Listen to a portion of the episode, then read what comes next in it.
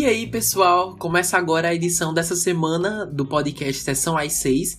Para quem não me conhece, muito prazer, me chamo Lucas Ribeiro e como vocês já viram, o tema hoje é a série Round 6 ou Round 6 ou Squid Game, como preferir.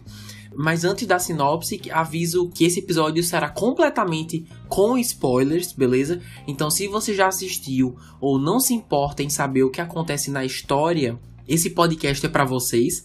Então, dito isso, vamos começar.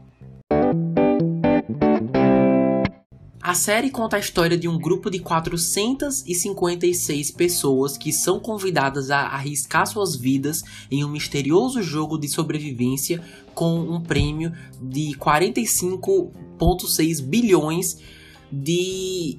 Eu não me lembro agora a moeda da Coreia. Enfim, não sei. A moeda da Coreia.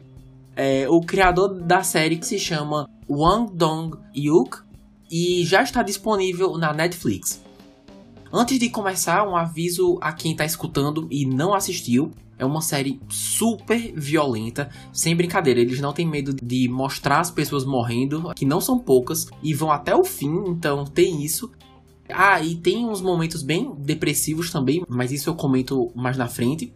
Indo direto pro roteiro, é super rico nas mensagens, pois enaltece como a sociedade é construída estrategicamente de uma maneira em que os que têm mais dinheiro são naturalmente os que vivem melhor.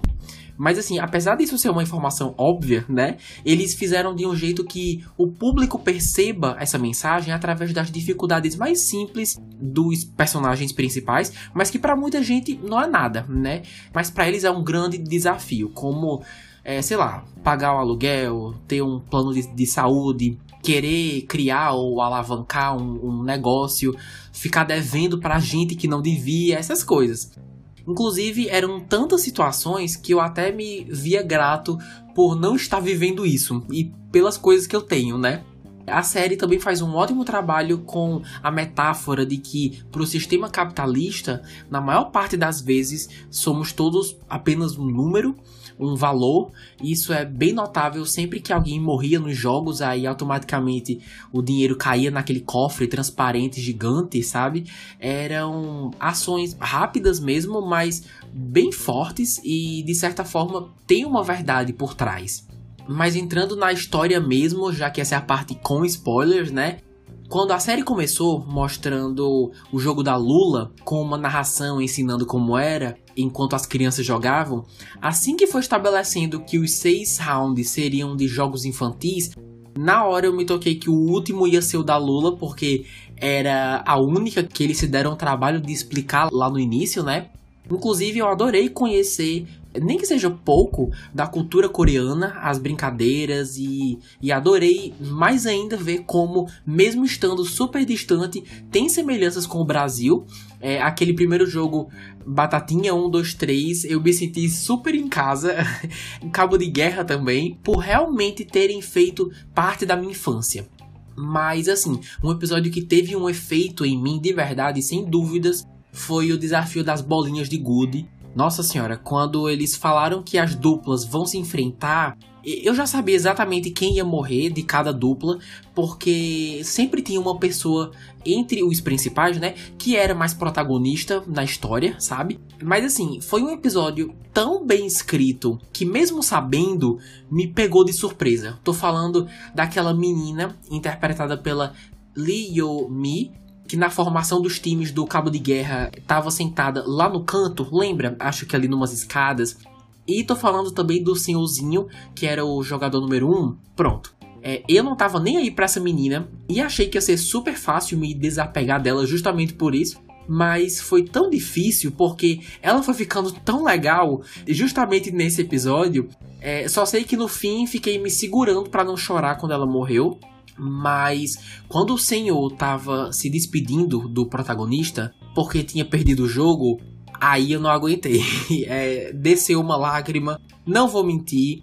Ou seja, particularmente nesse episódio, mesmo já prevendo algumas coisas, o modo como foi entregue ainda me surpreendeu. Foi muito bom. Mas sabe uma coisa que eu não gostei? o desfecho do arco daquele detetive que estava disfarçado, ele passar por tudo aquilo para depois morrer no fim, sem ter conseguido enviar nenhuma prova para a polícia, foi bem frustrante. Primeiro que a distribuição de tempo que a gente tinha com os personagens principais que estavam participando do jogo, com o tempo do detetive, foi horrível, né? Muito mal distribuído. Tinham episódios que eram só os participantes do jogo. Aí, depois de muito tempo, quando a gente voltava a ver como é que tá o detetive, eu até ficava meio perdido. Ficava, oxe, mas, mas quem é esse, meu Deus? É, aí depois lembrava, ah, é o policial disfarçado.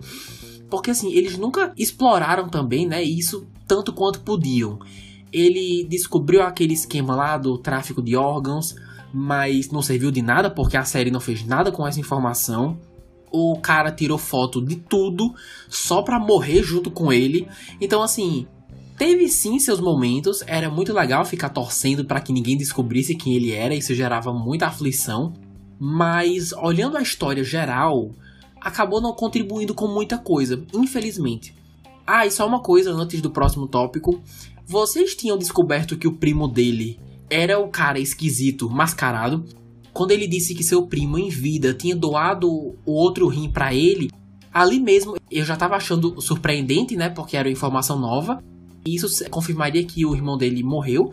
Mas aí, quando ele descobriu que a pessoa falecida, o corpo, não era dele, do primo, mas sim de uma mulher, foi ainda mais surpreendente. Porque aí a gente fica querendo saber onde é que o primo tá, né? Aí desde então fiquei pensando, então esse cara deve estar tá vivo, né? Mas, mas aonde? Aí até o último episódio, acho que todo mundo sabia, ou pelo menos suspeitava, que ele era o mascarado que estava recepcionando os jogos. Foi aquilo que eu falei. Foi legal, mas não fizeram muito com o que tinham, o que é uma pena. É, bom, o próximo tópico, antes de irmos para os personagens, é a grande revelação do último episódio, que eu nem estava esperando que tivesse, acho que ninguém esperava, que o senhorzinho, o participante número um, não só estava vivo, como era simplesmente o organizador por trás de tudo. Eu fiquei completamente chocado. Na minha opinião, esse é o tipo de reviravolta em que é impossível alguém adivinhar. Não tem como. Se alguém aí que tá ouvindo adivinhou, meus parabéns, você é um gênio. Mas assim, eu pessoalmente acho impossível alguém descobrir isso. Mas a questão é, para uma reviravolta tão surpreendente, exige um certo tempo para explicações, ainda mais convincentes que justifiquem e façam sentido ser ele, sabe? assim, algumas coisas até que deu para engolir, né? Ele, é, dele querer ser um participante, pra ver de camarote as pessoas lutando para ganhar. E ainda tem toda a questão do tumor, né? Mas mesmo assim, não senti que teve aprofundamento o suficiente.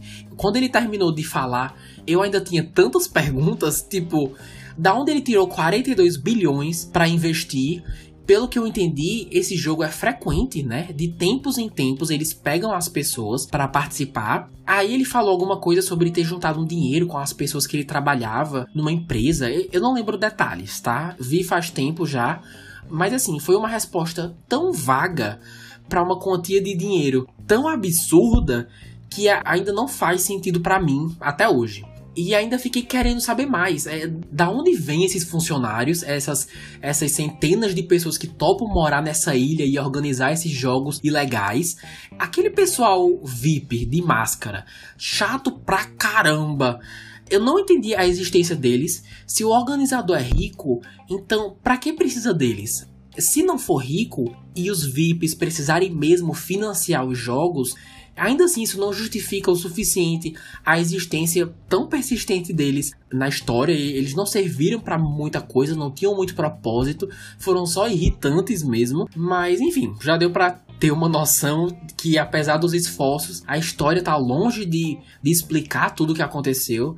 Só espero que, se houver uma segunda temporada, que essas perguntas sejam respondidas. Beleza, dando continuidade agora com os personagens. Olha, peço que tenham paciência com as minhas pronúncias, tá? Se eu errar algo, relevem.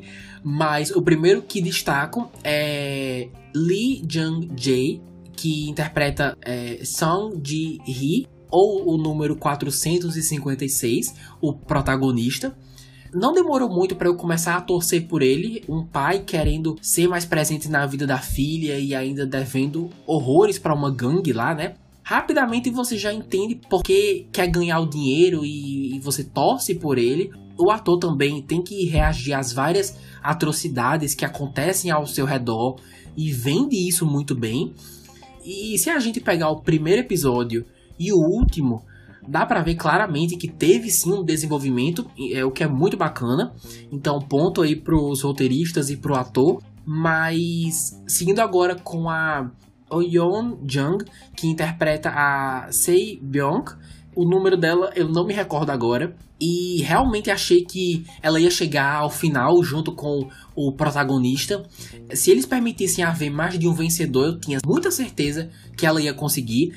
Tava torcendo sim, mas às vezes ficava me perguntando se a personalidade que os roteiristas deram para ela de ficar sempre séria, de dar a entender que tá de mau humor, se isso não reforça de alguma forma aquele estereótipo de que uma mulher para ser forte num filme ou numa série, ela tem que ser o menos feminina possível para estar à altura dos outros. Não tô afirmando nada, foi só um pensamento mesmo. Não sei se cheguei a alguma conclusão, mas no fim das contas fazia muito sentido ela ser assim, porque teve que amadurecer cedo, pois os pais não estavam por perto, né? E tinha que, que cuidar do, do irmão menor. A mãe foi deportada, né? Então a bagagem dela foi bem explicada e o suficiente para eu entender mais porque ela é assim. Então não chegou a implicar com isso, não, sabe? É, e menções honrosas também para Lee Yo-mi e Oh Young-soo, que é o idoso, né? O participante número 1. Um como falei, os dois partiram meu coração no episódio das bolinhas de gude. É, ambos deram um show e se despediram da série da forma mais digna possível. Quer dizer, o senhor era o dono de tudo, né? Então fomos todos trouxas, mas mesmo assim, estão de parabéns. É, bom, a primeira temporada tem nove episódios, variando entre 32 e 61 minutos. E como já foi dito, já se encontra no catálogo da Netflix e até o momento não foi renovada para uma segunda temporada. Antes de finalizar, também quero dizer que aqueles detalhes que normalmente eu falo e aqui eu acabei deixando de fora, é só falando superficialmente mesmo o design de produção, o figurino, a paleta de cores de cada episódio, é, dá para ver que, que teve um trabalho por trás, sabe? Principalmente envolvendo as cores das atividades dos jogos, eram ambientes tão ameaçadores e mortais, mas tinham uma vibe tão infantil, tão, tão colorida, às vezes até tranquila, né, pacífica, que traz memórias, que eu achei um contraste muito interessante. E eu adorei também como, quando nós estamos na vida real, como é uma coisa tão triste, tão seca. E quando assistindo os jogos, como é uma coisa com mais vida, eu sinto que isso tem a ver também porque é, esses jogos são a oportunidade para eles mudarem a vida deles, né? Então é como se fosse o caminho para a mudança. Enfim, é assim que eu vejo. Mas no geral, Round 6 ou Squid Game é uma série super tensa, cheia de ação e reviravoltas, com muito sangue, mas consegue entreter, traz mensagens super atuais.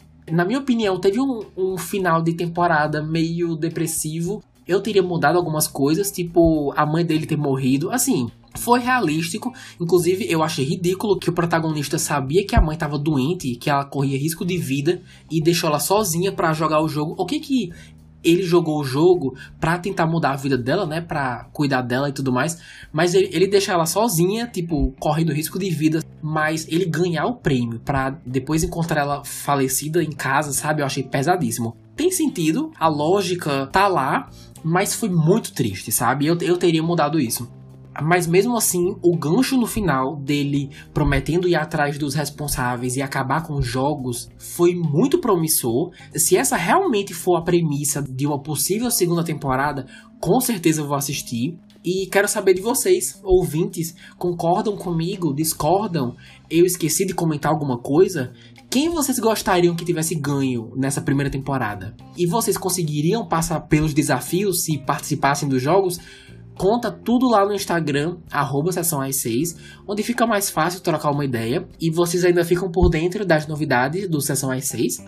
Bom, com isso, chegamos ao fim de mais uma edição. Se você escutou até aqui, agradeço demais. Fiquem à vontade para olhar outros episódios, ver se algum chama atenção. É, já falamos sobre muita coisa. E se possível, manda esse podcast para alguém que assistiu Round 6 e quer trocar uma ideia também.